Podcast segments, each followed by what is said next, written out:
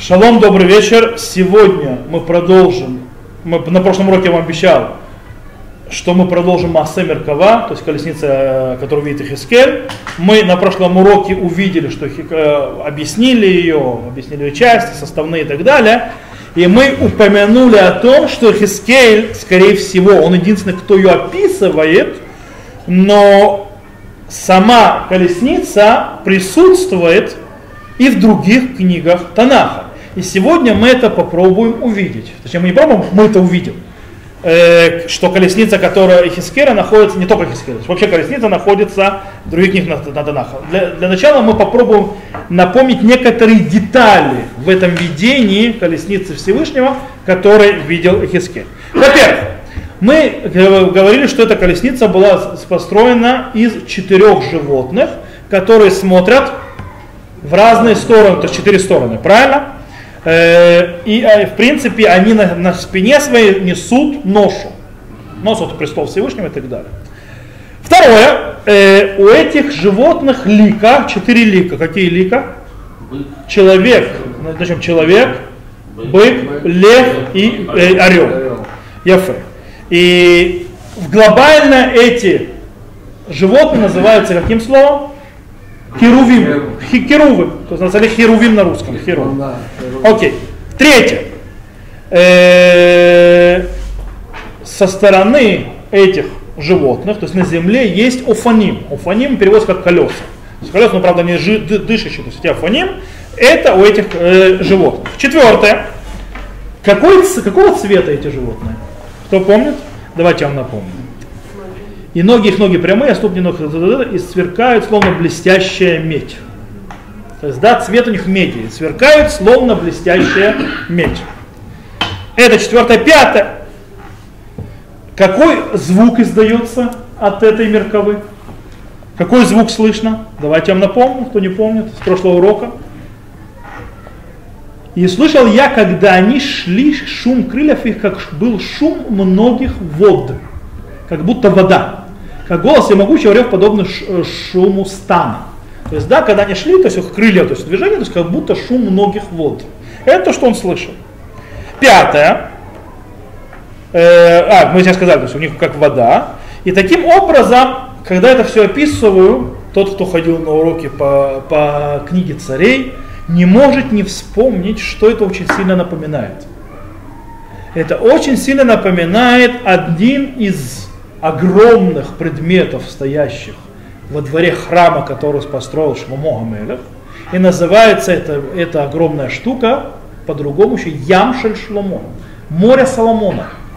Когда мы говорим огромная штука, которая держит внутри себя воду, и эта штука стоит на, э, у нее есть 10 раковинах, то есть, да, которые стоят на 10 махунот, так называемых, на иврите называется, то есть это такие вот как бы каним, но как бы э, я вот сейчас прочитаю, я вам прочитаю, то есть описание, вы сами поймете, что имеется в виду. И э, таким образом э, мы увидим похожесть, огромную похожесть. Смотрите. И сделал он море литое, то есть царь Шломо, от края его до края его 10 локтей, совершенно круглой, высотой в 5 локтей, так что линия длиной 12 локтей шла вокруг него по кругу. А бутон над краем его охватывает его кругом по 10 на локоть. Со всех сторон окружает море, в два ряда бутоны были вылиты с ним одним литьем. Она стояла на 12 быках. Три глядели на север, три глядели на запад, три глядели на юг и три глядели на восток.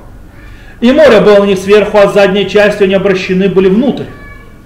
Оно было толщиной в ладони, край его был сделан как край чашечки цветка лилии. Оно вмещало 2000 батов. И сделал он 10 медных подставок. Э, подстав... О, вот эти подставки это есть, то есть махонот. Длина каждой подставки 4 локти, ширина его 4 локти, высота 3 локти.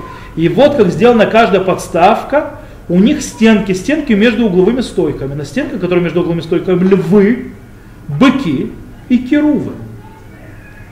На угловых стойках было тоже вверху, а под львами и валами провисающиеся гирлянды. И четыре медных колеса для каждой подставки, и оси медные. На четырех углах под умывальную чашу выступы, пол выступы литые со всех сторон гирлянды. И устье ее внутри венца на высоте в один локоть сделано устье круглым, как постамент в полтора локтя. И устье орнамента плетеные, четыре колеса было под стенками, и устье колеса, поставки высота каждого колеса полтора локтя. Устроены колеса так же, как колеса колесницы. Оси их и ободья их, и ступицы их, спинницы их, все литое. Четыре выступа на четырех углах каждой подставки, на подставку выходили выступы ее. И на верху подставки круглое возвышение в пол локтя высотой, наверху подставки рукоятка ее, и так далее, и так далее, и так далее, сделал. Э, и так сделал он 10 подставок, все одного летает дальше, то есть скаканул. Одной меры виду, и сделал 10 медных умывальных чаш, 40 батов, вмещаешь каждая чаша, каждая чаша 4 локтя, по одной умывальной чаше на каждую из 10 подставок, то есть мехон это подставка. И расставил подставки 5 на правой стороне храма и 5 на левой стороне храма, а море поставил на правой стороне храма юго-восток. И так далее, и так далее. Окей. Давайте смотреть похожести. Первое. Стоит это море на четырех, на животных, на спинах животных, которые смотрят на четыре стороны света. То есть три по три, то есть 12 быков, три быка на, на, смотрят в одну сторону света, э, то есть на юг, на запад, на восток и на север. Дальше, как мы сказали, как, как называются эти э, подставки? Есть подставки, на которых стоят раковины. И что на них? Арайот бакар в керувим. Львы, быки и... Ор, не орлы, керувы. Керувы. Также у самих подставок есть по четыре колеса. Фаним не хочет ли мунаха То есть у каждой э, вот этой подставки четыре колеса. О, яфе. Э, как у колесницы. То есть, напомню, кстати, намек колесницы. Кстати, может быть, мы сказали, Хискель не упоминает слово колесница. Скорее всего, наши мудрецы взяли слово Масемер Кава, то есть именно колесница, именно отсюда. Еще одна интересная. Как мы сказали, все эти предметы сделаны из чего? Из меди. Все сделано из меди. Э, и само вот это вместилище воды, то есть это вот круглое, огромное, которое стояло на всем этом, тоже вмещала в себя воду. Кстати, эти же животные быки, то есть эти животные, которые они и подставки, они несут на себе какую-то ношу. Таким образом, вопрос, э, вопрос, который мы сразу можем задать, почему вот этот вот предмет, стоящий во дворе храма, храм во дворе, настолько сильно сделан похоже на колесницу. Это первое. Есть ли связь между этим колесницей, то есть колесницей нашей Хискеля и вот этим вот э, морем Шломо? А кроме этого, почему такое, вы видели, сколько я читал, еще прыгал, то есть по дороге, такое длинное описание технического предмета, в котором коины будут омывать руки, ноги, э, медного причем, не самого важного в храме, такое длинное, когда, если вы прочитаете то есть, в эту главу, то увидите, что описание, допустим, золотых предметов, как жертвенник золотой, как минура и так далее, стол, очень короткое описание. А здесь такое длиннющее описание. Почему?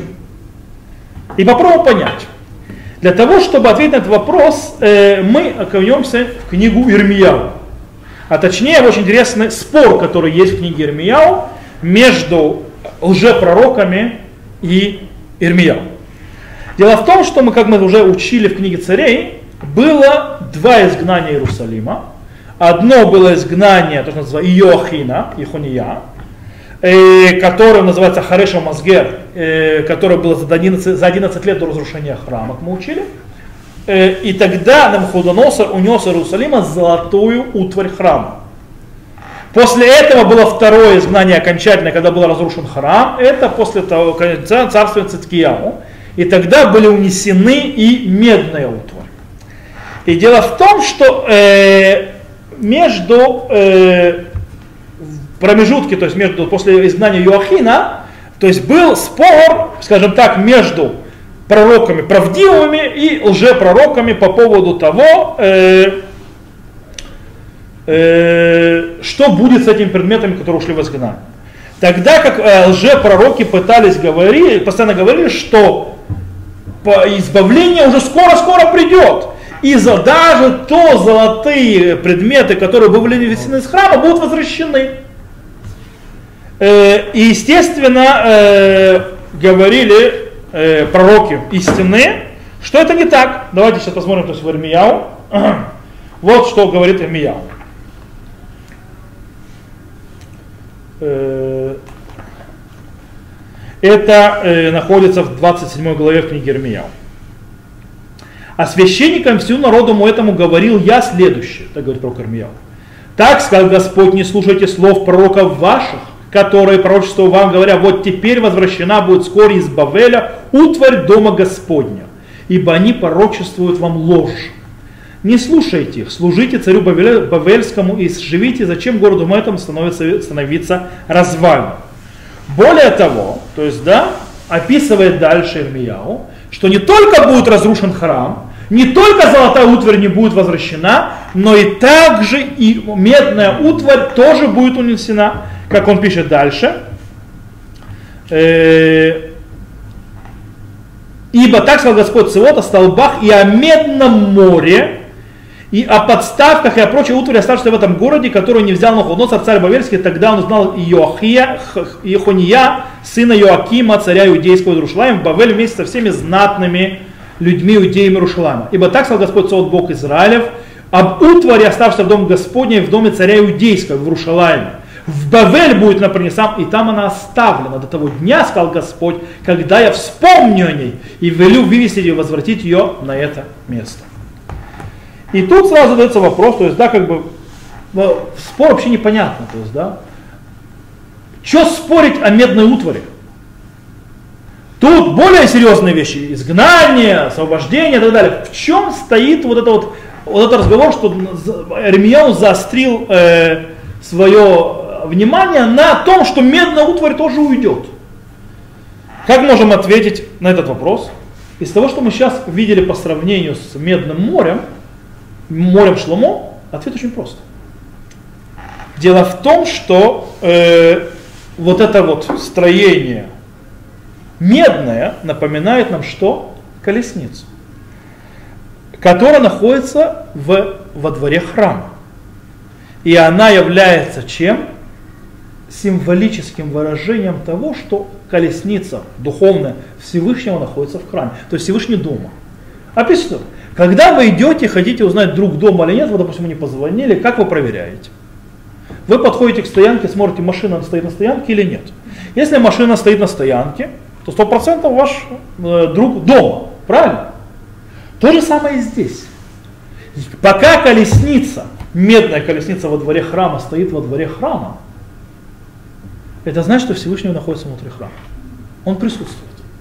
Получается, э, более того, там, кстати, это не только вот как бы опознавательный знак, что колесница стоит, то есть Всевышний там, если колесница, вот видите, машина снаружи.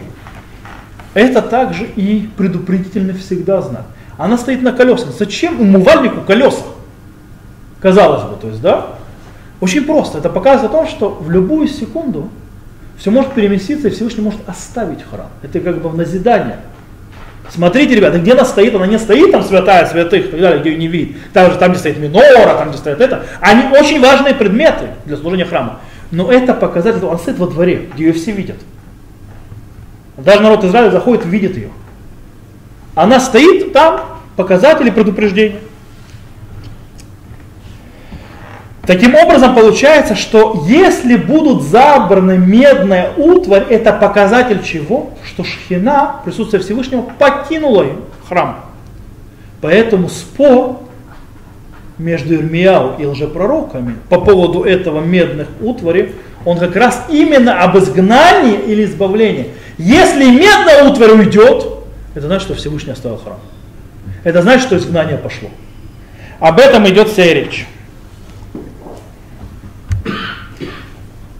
Как мы сказали, несмотря на то, что золото имеет более важную задачу в самом храме, э, медные утварь, вот это вот медные предметы большие, которые стоят во дворе, они с точки зрения суще, по существу намного более глубокие. Они показывают то, что происходит.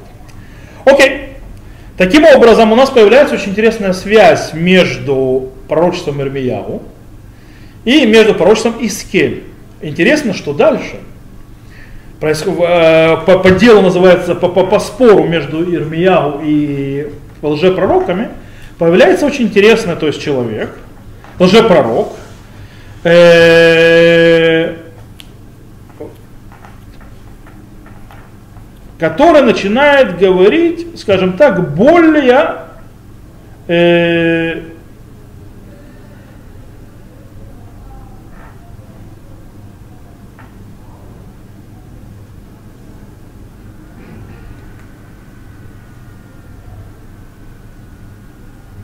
То есть э, один из появляется из пророков, э, который ставит четкую дату, когда Всевышний принесет избавление. Зовут этого человека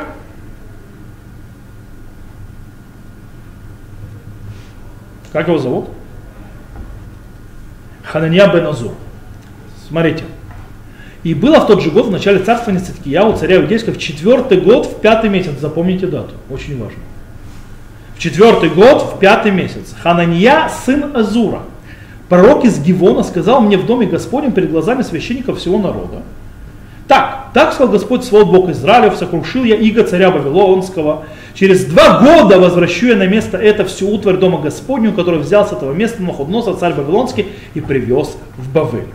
А Ихония, сын Иоакима, царя иудейского, всех знаников из Иудеи, которые пришли в Бавель, возвращу я на место это, сказал Господь, ибо сокруш, сокрушу я иго царя Вавилонского. То есть, что он нам делает? Он четкую дату дает. Ирмияу, естественно, использует это, наконец-то. То есть, наконец-то он может поймать кого-то за язык. То есть, если есть четкая дата, через два года будет избавление, и оно не исполнится, то все споры с Ирмияу, который предсказывает э, разрушение и э, изгнание, закончится через два года. То есть, да, максимум спорить будет два года, как продолжается там дальше. И пророки, э, бывшие задолго до меня и до тебя, пророчествовали многим, то есть это говорит Ирмияу, то есть, да, и пророки, бывшие задолго до меня, и до тебя пророчествовали многим странам, великим царствам, войну и бедствие и мор. Пророка же, что пророчество о мире, лишь по исполнению пророческого слова, его узнает как пророк, которого воистину послал Господь. Что говорит, дорогой? Если, то есть твое пророчество исполнится, то есть те, кто обещали войну и так далее, а, Всевышний может простить. Кстати, оттуда Рам, из этих, из этих вот стихов Рамбам учит, как проверяют на лжепророчество. Лжепророк, то есть настоящий пророк, если он человек, то есть если пророк сказал, что будут бедствия, они не пришли, он не становится лжепророком. Почему? Потому что Всевышний мог простить. И так далее, то есть или терпеть еще, и, то есть в принципе может. Но если пророк обещает хорошее, это не исполняется, это сто процентов лжепророк. Это что говорит Имияу. Э, если, то есть, то есть многие все порочили всякие войны и так далее, это случилось нормально. Но если, то есть, э, если исполнится то, что про пророчество хорошее, то значит слово Господне в твоих устах. То есть, в принципе, ребята, мы скоро об этом узнаем. А что произошло через два года? Как мы знаем, через два года никакие золотые предметы никуда не вернулись. И, и естественно, таким образом заявление Ханани бен Азура упало. Кстати, он сам до этого момента не дожил. Он сам э, мы уже можем здесь же прочитать, в 17 стих, что с ним произошло. И умер Хананья, пророк, в тот же год, в седьмом месяце. Он через два месяца умер. Окей? Не важно, через два месяца умер. Он не дожил до тех двух лет, он уже через два месяца умер. Но у нас очень интересная вещь. Очень интересная вещь, которая произошла через два года после этого происшествия. А то, что мы учили, помните, то есть мы на прошлом уроке, мы перепрыгивали многие места, где упоминается Меркава, то есть колесница Всевышнего Хискель, и мы говорили об одном из его видений, когда он видит, как уходит колесница, то есть, да, он еще раз видит колесницу, и она уходит из Иерусалима. Это видение начинается с этих слов. Бешана хашишит, бешиши бехамешали ходыш. אני יושב בביתי וזקני יהודה יושבים לפניו ותיפול על שם יד השם. В шестой год царствия Циткия. Напоминаю, это, я почему сказал запомните дату? Четвертый год. Шестой год. В шестой месяц пятого числа, то есть через два года, сидит Хискель вместе со старейшинами Израиля и вдруг на него падает пророческое видение. В этом пророческом видении что он видит? Он видит, как колесница уходит из храма. То бишь, через два года, когда должно было произойти пророчество этого лжепророка, то есть об избавлении, происходит с точностью наоборот. Э, именно в этот дату поднимается колесница из храма и уходит. Она ходит, в принципе, уход колесницами с духовной из храма показывает, что храм теперь находится, он живет, что называется на иврите зман шауль, одолженное время. То есть ему, конец его близок. Э, ему осталось не да, то есть в принципе его разрушение уже все. Оно невозможно это развернуть назад. И таким образом получается, что пророчество в их уходе медной утвари, то есть да, получается, оно и есть пророчество о разрушении. Таким образом, снова, э, то, что находится, это Ямшель Шломо, море Шломо, которое похоже на колесницу, э, находится в храме, это, это э, знак того, что там Всевышний. Когда он уходит оттуда, уношение, это еще одно доказательство того, что уход этой утвари э, показывает и символизирует уход Шхины. И то, что Хискель увидел. То есть очень интересно. То есть, да, сейчас еще очень интересная вещь, она уже не связана, то есть под конец мы это разберем, она не связана с самой колесницей, но связана с очень интересной вещью, с вещью, скажем так, мы увидим, то есть сравним видение, которое видит Хискель, с видением еще двух пророков, которые видели престол Всевышнего. И там увидим очень интересную вещь. Окей. Первый пророк, который мы возьмем, это будет Ишая. Ишаяху, э, Ишаяху тоже видит престол Всевышнего, и он описывает так. Э, Ишаяху говорит так. В год смерти царя Узия увидел я Господа, сидящего на престоле высоком и величественном. И края его наполнял, наполняли храм. Перед ним стоят серафимы. Шесть крылья, шесть крыльев у одного, у каждого из них. Двумя прикрывает он лицо свое, и двумя прикрывает он ноги свои, и двумя летает. Серафим, то есть крыльями и так далее. То есть Ишаял тоже видит Всевышнего, сидящим на престоле, как и Хискель. И вокруг него есть, скажем так, э, твари какие-то, творения какие-то, э, с крылышками. То есть, да, точно так же, как те крылами что шуршали. Но есть э, огромная разница между их видением.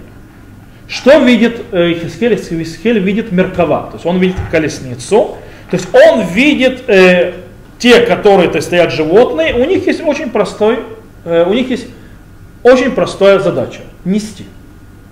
То есть нести то, что находится, то есть престол Всевышнего нести туда, сюда и так далее. То есть, в принципе, несмотря на то, что у этих животных, на которых находится колесница, и у фаним, у этих колес и так далее, есть живой дух, то есть они живые, но у них нету никаких задач, кроме как нести престол Всевышнего, больше ничего. С другой стороны, Ишая увидит серафим, серафимов, э, которых уровень выше, если не считать рампу. Рампу по-другому строят, но тут хочется разбираться с рампом по-другому. Здесь уровень явно выше. Почему выше?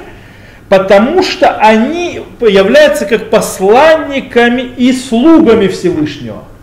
То есть, потому что они не стоят под э, престолом Всевышнего, а стоят, как сказано, мималло.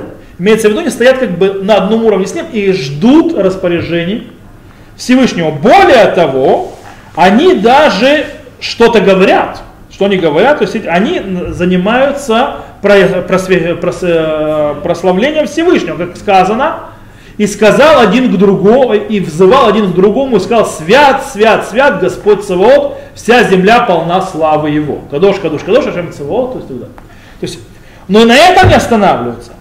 Они, кроме всего прочего, э, даже и у них завязывается какая-то то есть связь и разговор, то есть, в принципе, разговор, действие, они связываются с самими Шаяу. То есть, в отличие от тех, вот, то есть Хайота Кодыш, то есть, которые были керувы, которые стояли, не, то есть они то есть, несут и больше ничего, тут есть даже связь с пророком Ишаяу.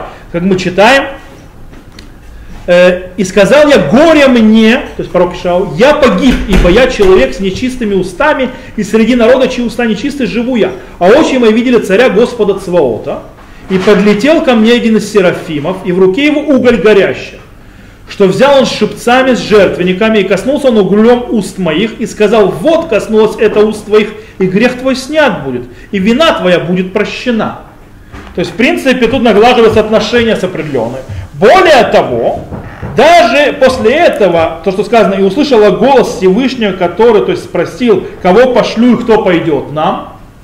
То есть это явно разговор, это, то, есть это, это, это, это, то, что говорит Всевышний, обращено к кому? К этим серафимам. Как бы. Правда, слышит это Ишаяу и вызывает, и говорит, Ваумер генени шальхени, то есть дай вот я, пошли меня, и он да получает свой пророк, то есть что он должен быть пророком и так далее. Э, в любом случае, то есть это все показывает, э, что все это, то есть то, что мы сейчас описали, нету у этих животных, которых мерковы, у этих крувим. Э, по, э, поэтому они стоящие, то есть они несут только эти уфаним, а керувим, херувы и офаним, то есть они же колеса, то есть они могут только нести престол Всевышнего, они не выходят на связь с человеком. Это же вторая, да, это одна из авторов, да. Есть такая автора, совершенно верно. И у нас есть еще пророк, который тоже видел престол Всевышнего и говорит вещи очень интересные. И это кто? Это был Михияу. Михияу это один из, э, в принципе, единственный, можно сказать, настоящий пророк во времена Ахава, который, выходя, решил пойти на войну э, с Арамом в, в, в Рамот Гильад, и там Э, он выяснял пророков в сети или нет, там были уже пророки, которые типа рассказывали ему сказки, да, иди ты победишь. И пришел Михияу и рассказал ему, что он ничего не победит, и ему не надо идти на эту войну и так далее, потому что Всевышний его не защитит. И там есть очень интересная вещь, как описывает э, Михияу эти, то есть то, что он говорит. И будешь говорить с ним и скажешь, так сказал Господь, ты убила еще наследуешь, и будешь с ним и скажешь так, э, па И, о, стоп, не здесь, это следующее. Вот. И, прошу прощения, то есть я... Вот. И сказал Михияу, Итак, внимай слову Господню. Видел я Господа, сидящего на престоле своем. И все воинство небесное стояло при нем справа и слева от него. И сказал Господь, кто бы уговорил Ахавы, чтобы поднялся и пал в Рамоте Гильадском. И один говорил так а другой говорил иначе. И выступил дух и стал перед Господом, сказал, я уговорю его. И сказал ему Господь, как? И он сказал, я выйду и стану духом лживых, в уста, лживым в устах всех пророков его. И сказал он, ты угодишь и преуспеешь в этом, выйди и сделай так. То есть тут правда, то есть как бы, то есть что дух, то снова разговор Всевышнего с воинством, каким-то живыми, то есть э, воинством небесным, и когда там, то есть как бы Ахава называется наказать, ну, чтобы он пошел туда, смогу наказать. И, э, и тогда дух, какой-то дух там вызвался, сказал, я буду пророческим духом, то есть, да, я приду лживым пророческим духом и специально, то есть Ахава отправлю на войну, с которой он не вернется. Интересно, что у Емихиягу появляются тоже какие-то более равные э, то есть более вышестоящие, то есть не внизу, а вверху более стоящие какие-то э, жители небесные, которые тоже являются, скажем так, посланником Всевышнего, готовы выполнить его поручение, как бы общаются.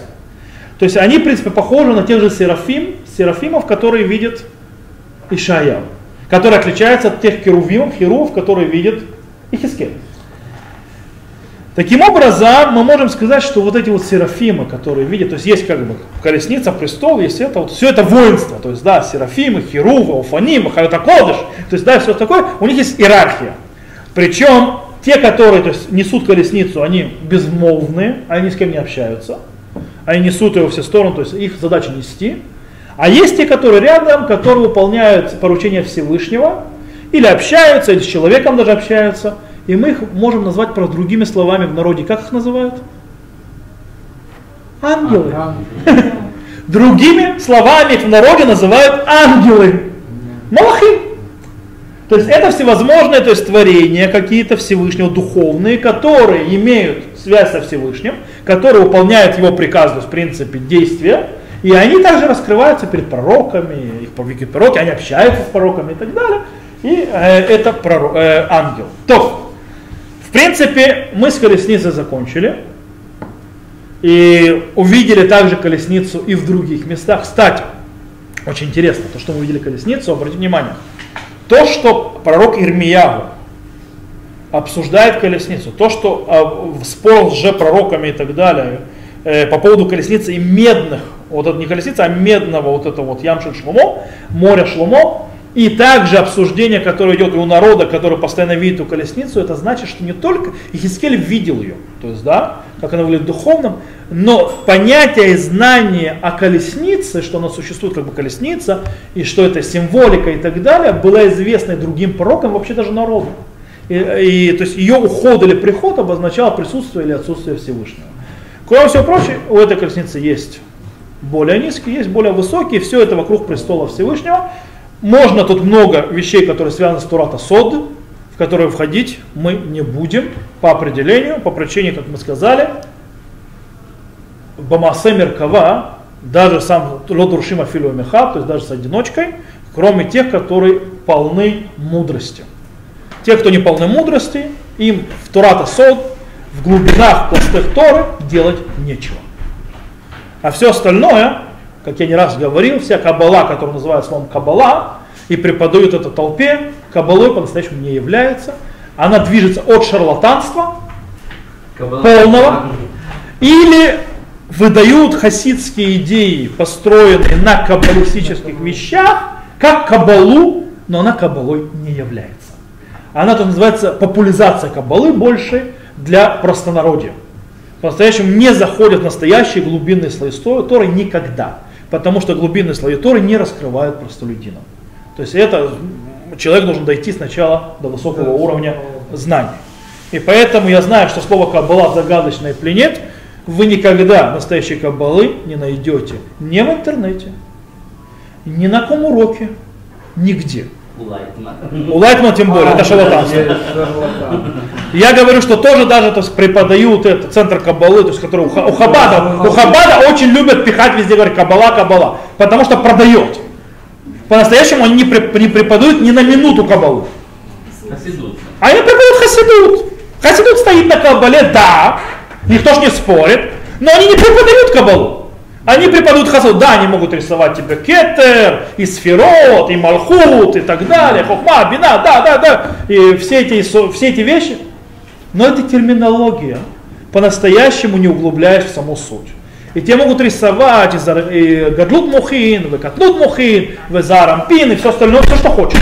Много красивых слов, по-настоящему человек, который не знает глубины Торы, никогда не поймет. Поэтому мы сказали изначально, мы массе меркава, хоть в ней много глубин Торы, эти серафимы, ангелы и так далее, все эти кодыш, мы не будем их изучать в глубину. Только узнаем то есть вещи. Хотя я думаю, что мы достаточно много интересных и глубоких вещей узнали, без того, чтобы углубляться в Турата Сод. То, на этом мы сегодня закончим.